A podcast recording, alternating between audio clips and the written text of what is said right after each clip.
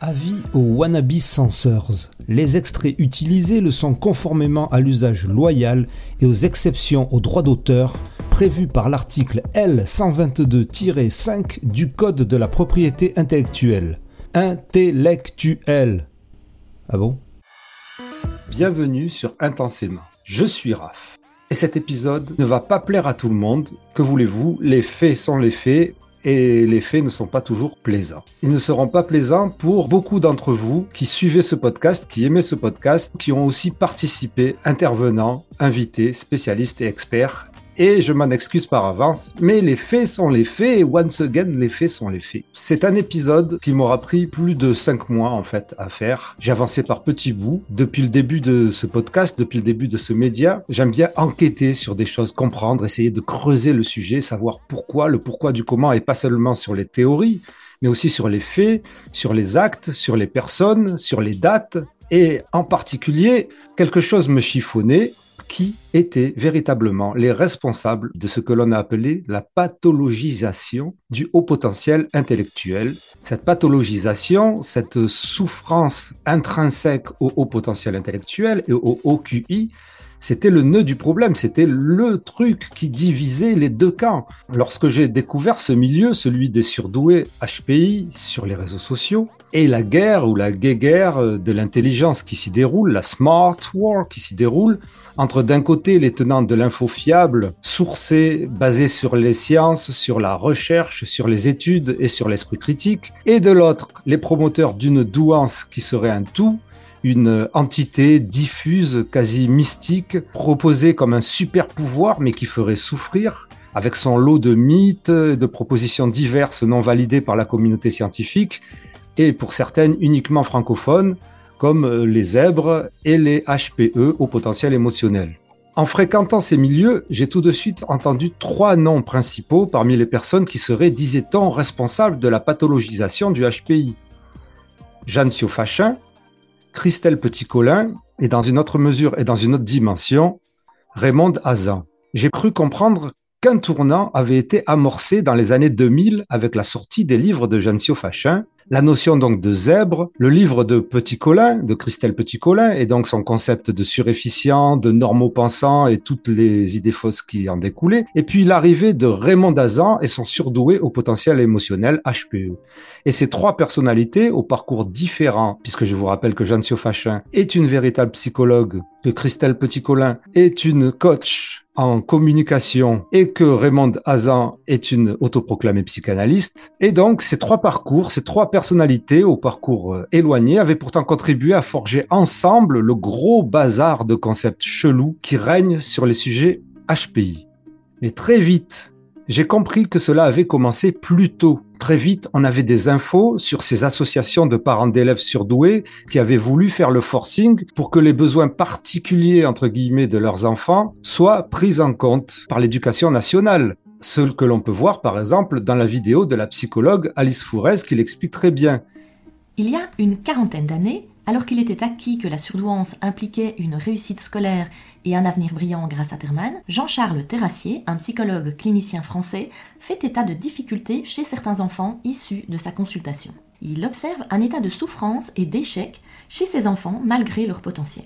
Il fonde alors l'AMPEP, l'Association nationale pour les enfants intellectuellement précoces, une association constituée d'un réseau de centaines de parents bénévoles ainsi que d'experts, un comité honorifique formé principalement de praticiens qui se développe pour la reconnaissance des jeunes surdoués. Dans le flou de toutes ces théories, on ne sait pas trop, on imaginait que tout ça avait eu lieu au même moment, que tout ça c'était concomitant si vous voulez en trois mots, en quatre mots, mais bon, peu importe. On ne savait pas trop la temporalité de ces actions. Alors on pourrait en rester là. Mais avec ce podcast, j'ai voulu remonter plus loin, dans les années 70. L'adoption du terme surdoué en France pour désigner ces enfants qui ont des scores élevés au test de QI, l'arrivée des thèses de Jean-Charles Terrassier, la constitution des assauts de parents d'élèves et le besoin de reconnaissance des différences.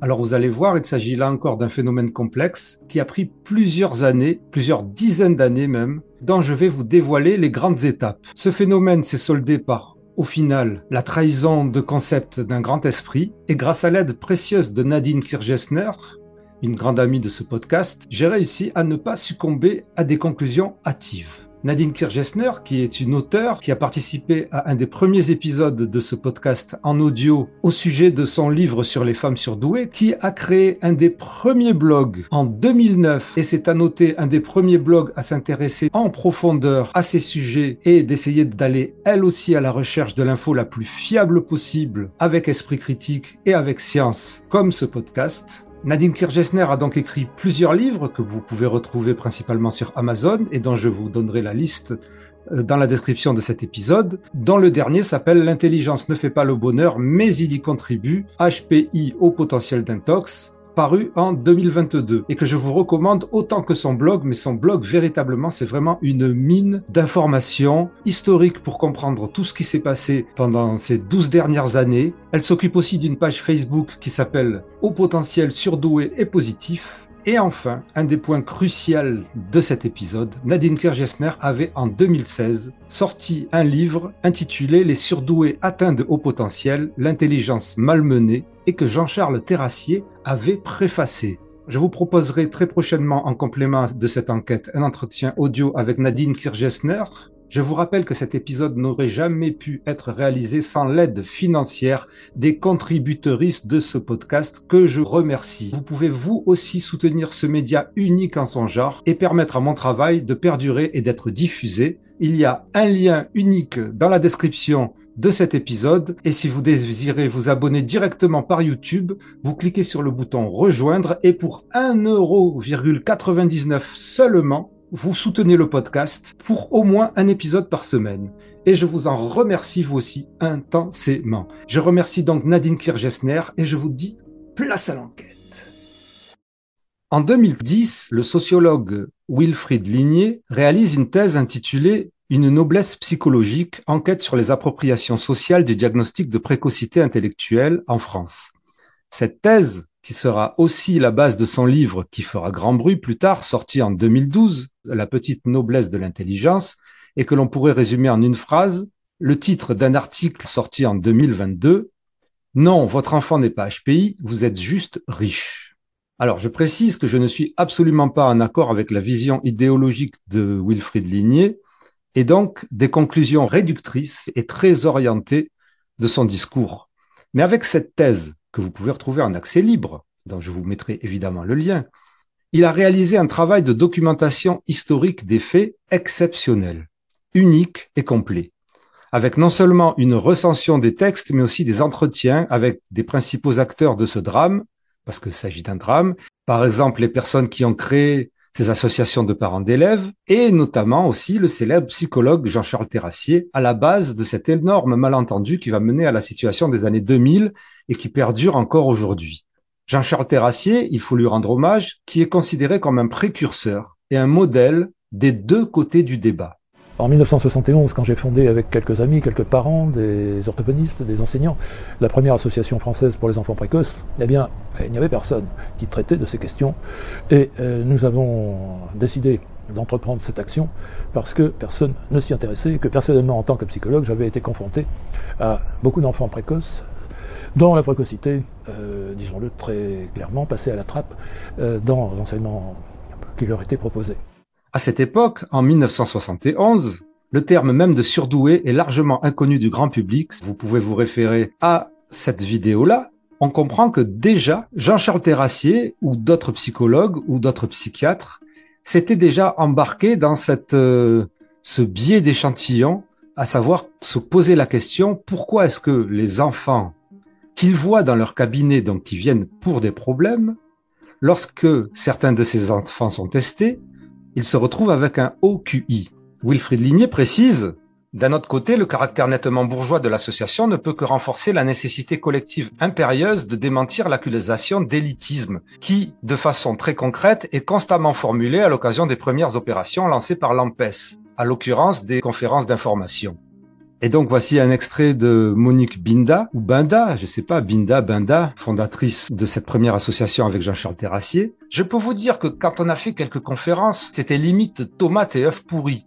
le mot surdoué qui déclenchait de tout. On avait en face de nous des fois des gens dont on avait l'impression qu'ils avaient les cheveux qui se dressaient sur la tête tellement ils étaient horrifiés par cette idée qu'on puisse parler d'un être supérieur. Et Monique Binda continue. Parce qu'en fait, Jean-Charles partait du principe qu'il fallait amener ce sujet sur le terrain. Le paradoxe de gens brillants qui ne réussissent pas à exploiter leurs capacités. Moi, à ce moment-là, j'étais la première à savoir qu'on pouvait être brillant et raté puisque j'avais tellement souffert avec mon cousin. Et quand j'avais des types en face qui me disaient ça n'existe pas, je leur disais excusez-moi, ça existe. On avait l'impression qu'il y avait Hitler et puis derrière Hitler, il y avait nous. Vous voyez, c'était schématiquement comme ça qu'on était perçu. C'était effrayant cette réaction primaire que déclenchait ce mot, le mot surdoué. Wilfried Ligné continue, l'effort pionnier de publicisation de la cause des surdoués a ainsi quelque chose de particulièrement éprouvant pour ses acteurs.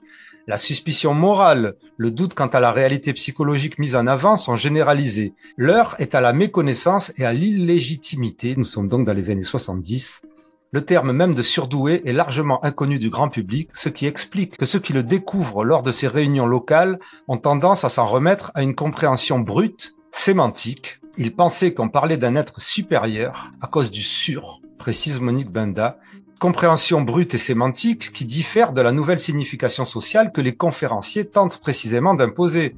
On peut être brillant et raté, la supériorité intellectuelle n'est pas que prétention, elle est aussi souffrance et danger.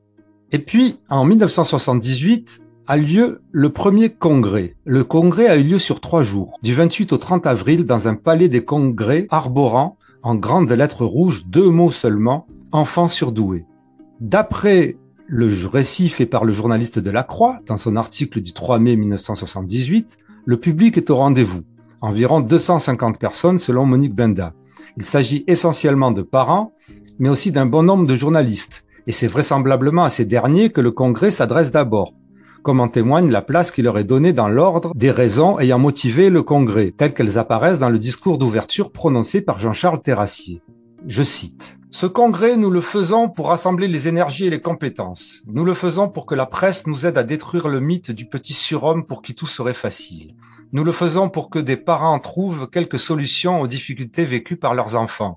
Nous le faisons pour inciter l'éducation nationale à ne plus considérer le problème comme résolu ou inexistant et pour que des études soient entreprises en France par les services de recherche du ministère. Nous étions donc en 1978. Je vous rappelle que la première publication de Jeanne Siofachin, c'est en 2002.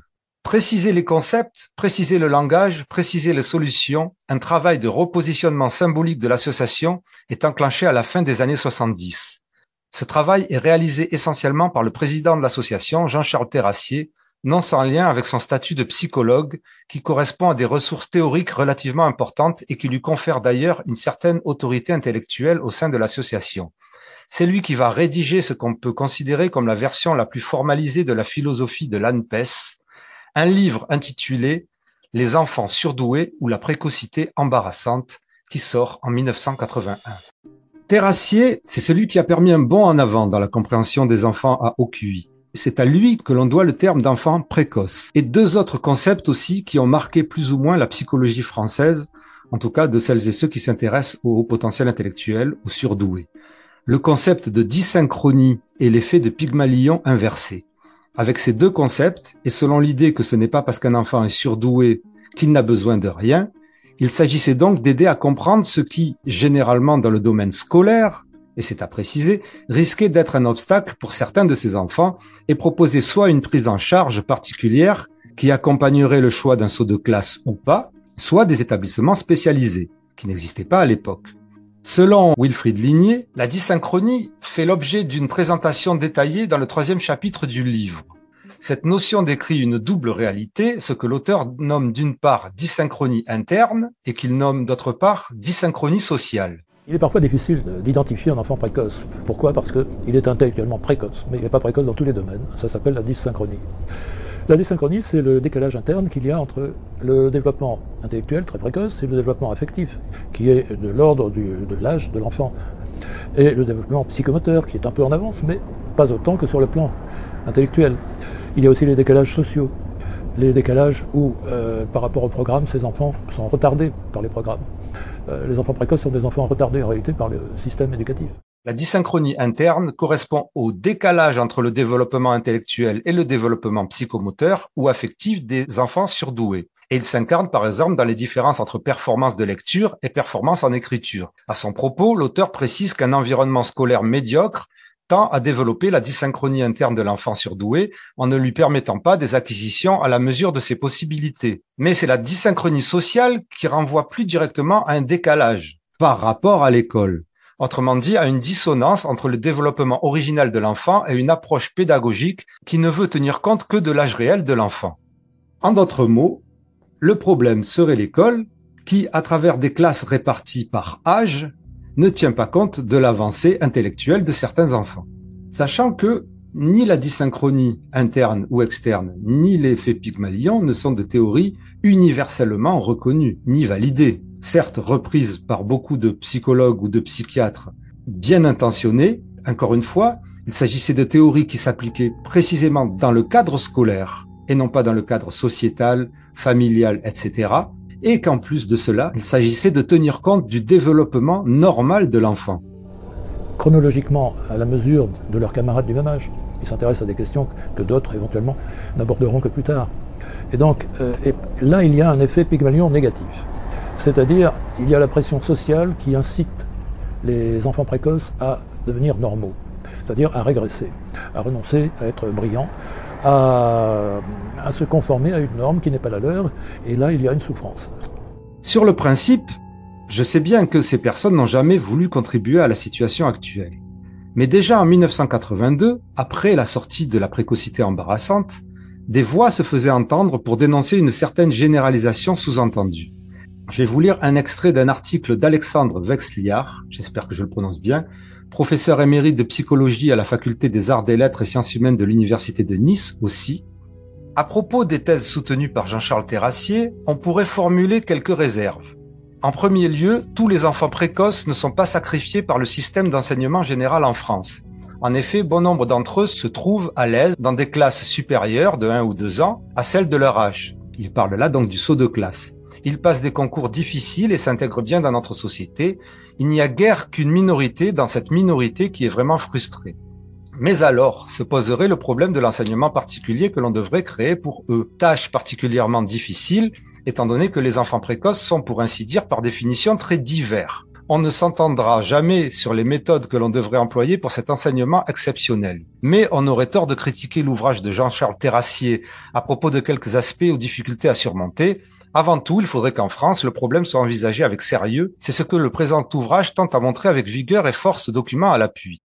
Donc déjà, vous imaginez, en 1982, Alexandre Vexliard précisait bien qu'il fallait ne pas généraliser et s'en tenir au fait que cela concernait qu'une minorité d'enfants.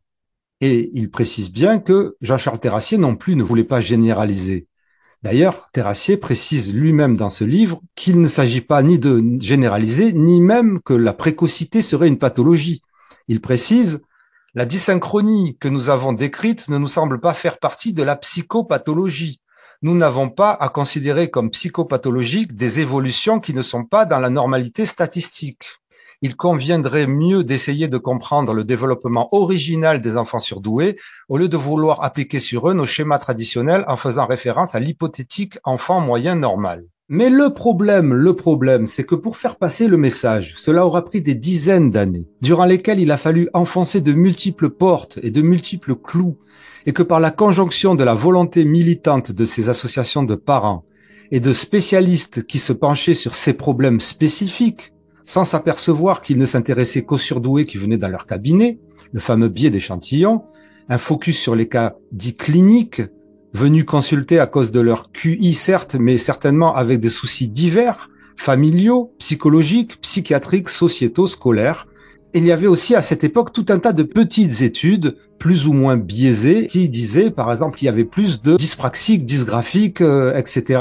chez les hauts potentiels intellectuels et contredites par la suite par des études plus grandes qui ne sont pas validées par les 15 dernières années de recherche, de méta-analyse et de grandes études sur des populations globales qui ont permis de montrer qu'il n'y avait pas plus de neuroatypiques, que ce soit TSA, autistes, troubles de l'attention avec ou sans hyperactivité, ou de 10 dyspraxiques, tout ça, chez les hauts potentiels intellectuels. Cela ne se retrouve pas. Mais toutes ces études qui ont été faites sur des petits échantillons biaisés, puisqu'on ne faisait ça que sur des enfants qui venaient consulter, ces études ont aussi marqué les esprits. Donc, d'études biaisées en études biaisées, de colloque en colloque, de conférence en réunion, le discours négatif et pathologisant sur les surdoués s'est installé, et cela longtemps, bien longtemps avant Jeanne Fachin, avant Christelle Petit-Colin, avant Raymond Dazan et tous les autres, dont bien entendu on ne peut négliger leur influence, mais qui ne sont que le produit de cet énorme malentendu et non la cause. Cet énorme, malentendu. Dans les années 90, c'est à la télé qu'il est encore le plus fort. Avec par exemple cet extrait de La Marche du siècle de 1994, où un médecin lié à l'ANPEP, Alain Gauvry, aucun rapport avec Nicolas Gauvry, interviewé dans le reportage, fait état de cas de dépression, de toxicomanie, d'internement en urgence pour cause de délire. Wilfried Ligné précise le responsable de cette souffrance est rappelé dans les mots de conclusion du reportage qui dit ne pas éteindre l'étincelle, surdoué veut dire aussi fragile. Dans un système scolaire traditionnel, l'intelligence de ces enfants est bien trop souvent étouffée parce que le nombre n'autorise pas le droit à la différence. Bonne fin de soirée, merci.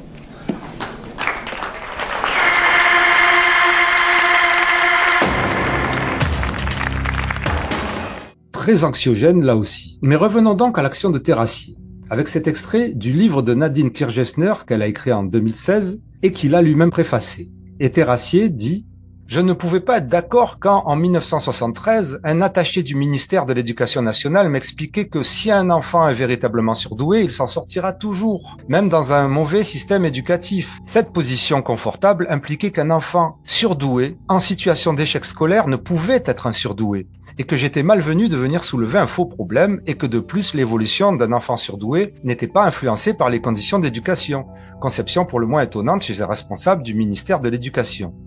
On comprend très bien de la part de Jean-Charles Terrassier qu'il s'agissait donc de remettre les choses en place, que ce n'est pas parce qu'on est surdoué qu'on souffre, mais ce n'est pas parce qu'on est surdoué qu'on ne peut pas avoir de problème et qu'on ne peut pas avoir de problème scolaire. Nadine Kirchgessner précise, mais aujourd'hui, la croyance est plutôt inversée en les enfants surdoués ne réussissent jamais. J'exagère un peu pour marquer les esprits, mais l'initiative louable de Jean-Charles Terrassier est dévoyée actuellement en indiquant que ces enfants seraient des enfants à besoins particuliers alors que dans l'esprit de l'époque, il s'agissait de les laisser avancer à leur rythme. Comment est-on passé insidieusement d'un concept positif à cet autre concept de particularisme, beaucoup plus péjoratif et négatif, alors qu'aujourd'hui, un grand nombre de professionnels déclarent tous les surdoués souffrent, la plupart des enfants précoces vont mal, ils ne savent pas apprendre. Et Nadine Kirchgessner de finir, il est plus qu'exagéré de définir les surdoués sur ce thème uniquement, c'est une erreur intellectuelle. Revenons aux années 90. Dans la thèse de Ligné, on peut lire l'énorme travail de réseautage, de lobbying qu'il a fallu déployer pour parvenir à toucher les plus hautes sphères médiatiques et politiques. Et ce travail, ce sont donc à la fois les assauts comme l'ANPEP, l'ANPIEP et entre guillemets les spécialistes qui s'y collent, qui multiplient les passages télé, les contacts avec les ministres et les fameux colloques extrait d'un colloque de l'ANPIEP Aquitaine de 1998, cité dans le rapport de Laubier de 2002, écoutez bien, ou bien faire pénitence et purger leur peine au sens affectif du terme, à perpétuité, en renonçant à leur potentialité et en développant un sentiment de frustration, ou bien tenter de s'évader, de fuir dans la solitude, la psychose ou le suicide, de se désolidariser de leur milieu et de payer leur pseudo-liberté au prix de la marginalisation et de la culpabilité s'adapter ou être exclu. S'adapter ou être exclu. On dirait presque du Raymond Dazan. C'est incroyable. Et pourtant, nous sommes en 1998. Jeanne Siofachin n'était toujours pas psychologue, n'avait toujours pas sorti de livre. Christelle Petit-Colin, je sais pas ce qu'elle faisait. Et Raymond Dazan était psychanalyste dans son coin et ne parlait pas de surdoué. En 2000, donc toujours avant la sortie du livre de Jeanne Siofachin, le stand des surdoués au Salon de l'éducation nationale est dans l'espace réservé aux handicapés. Et nous avons un extrait d'un article qui interviewe le responsable de ce stand qui a des propos désastreux. Nous sommes en l'an 2000. À l'heure actuelle, le peu d'éléments d'études transversales qu'on a concernant le devenir de ces enfants montrent que dans leur grande majorité, ils se retrouvent à l'âge adulte dans des emplois sous-payés et sous-qualifiés, très nettement en deçà de leurs possibilités. On peut donc dire qu'un enfant surdoué peut être considéré comme handicapé quelquefois. Donc le mélange était déjà là. Ce qu'il faut voir, c'est que la plupart du temps, pour tous ces gens, les problèmes étaient mis sur le compte de la dysynchronie. Et oui, c'était le discours dominant. Donc on ne remettait pas en cause le fait que c'était le haut quotient intellectuel qui créait ces problèmes. On ne pensait pas à d'autres causes. C'est donc sans le vouloir Terrassier qui a influencé ce discours que ce soit cette personne responsable du stand des surdoués dans l'espace réservé aux handicapés, que ce soit Jeanne Siofachin, qui cite aussi Jean-Charles Terrassier dans son premier livre, et tous les autres psychologues et psychiatres qui s'en inspirent, que ce soit Cécile Bost, Ariel Ada, Monique de Kermadec, Olivier Révol, etc., etc., tous ces gens connus ont quelque part, à un moment dans leur vie, écrit ou réalisé quelque chose qui rendait les surdoués de plus en plus pathologique. Les faits sont les faits, que le fond soit acceptable n'a malheureusement pas eu le même impact que la forme qui a généré par la suite les Jean Siofachin et compagnie. Mais à la base et à l'origine, ce sont bien ces spécialistes et ces assauts les responsables, volontairement ou non. Au sujet de rapport de Laubier, donc, la thèse de Wilfried Ligné précise le lien qui s'établit entre précocité et handicap est en effet des plus manifestes lorsqu'on considère les propriétés des agents auxquels a été confiée l'animation du groupe de travail du rapport de l'Aubier.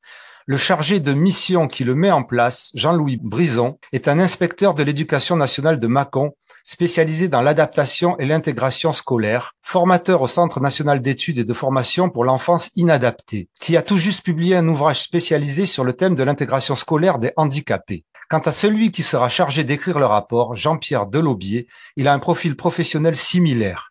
Inspecteur de l'Académie à Créteil, ayant développé des dispositifs de prise en charge des enfants handicapés. C'est donc à ces gens-là que l'on propose de faire le rapport sur les hauts potentiels intellectuels à l'éducation nationale.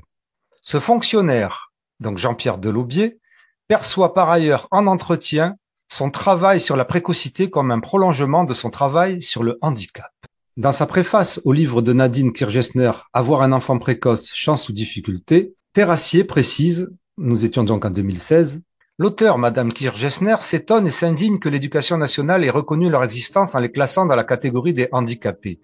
Ainsi, le référent élève intellectuellement précoce est le responsable MDPH dans chaque académie, ce qui peut signifier que ces enfants sont atteints de difficultés relevant de soins. En réalité, c'est l'éducation nationale qui est en difficulté face à ces enfants et qui leur crée des difficultés en les plaçant dans un système éducatif qui répond difficilement à leur potentiel et à leurs besoins. Bien sûr, la tâche est difficile, d'autant plus que les enfants à haut potentiel sont très divers, non seulement du fait de personnalités très variées, mais également par leur profil de développement. Un même haut quotient intellectuel peut recouvrir des profils très divers avec des résultats atteints par des processus de réflexion variés.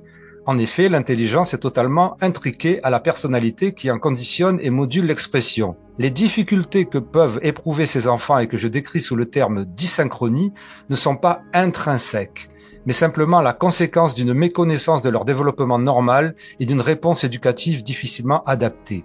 Les autres dys, dyslexie, dysorthographie, dysgraphie, dyspraxie, etc. relèvent par contre d'aides spécialisées. Comme le remarque fort justement Madame Kirchner, une proportion importante des enfants précoces présentent une scolarité réussie grâce à leur capacité d'adaptation et sans renoncer à exprimer leur haut potentiel. Une statistique valide est difficile à établir car il est vraisemblable que les précoces en difficulté ont davantage tendance à consulter les psychologues. À ma consultation de psychologue clinicien, je constate que la demande d'examen de développement concerne des enfants nettement plus jeunes qu'autrefois. Des parents mieux informés souhaitent éviter à leurs enfants les difficultés que prédisent certains médias et certains auteurs en dramatisant leur avenir. Le rôle du psy est alors de rassurer les parents et de les aider à déjouer les pièges qui peuvent se présenter et qui sont maintenant bien identifiés. Le terme difficile revient constamment, vous l'avez constaté dans ma brève préface. La précocité est certes embarrassante, mais reste une chance et doit le rester. Aidons les enfants à vivre une précocité heureuse. Jean-Charles Terrassier. Et l'on comprend bien que Jean-Charles Terrassier a été dépassé par les événements qu'il n'avait pas prévus et qu'il n'avait absolument pas prévu que ses thèses allaient être reprises à des buts aussi extrêmes et qu'il allait influencer tout un tas de personnes, spécialistes ou non, qui allaient propager des idées fausses sur les surdoués. Pourtant, lui-même, en 2016, dans la préface du livre de Nadine Kirchner, Avoir un enfant précoce, chance ou difficulté, le rappeler. Et on peut en rester sur cet hommage.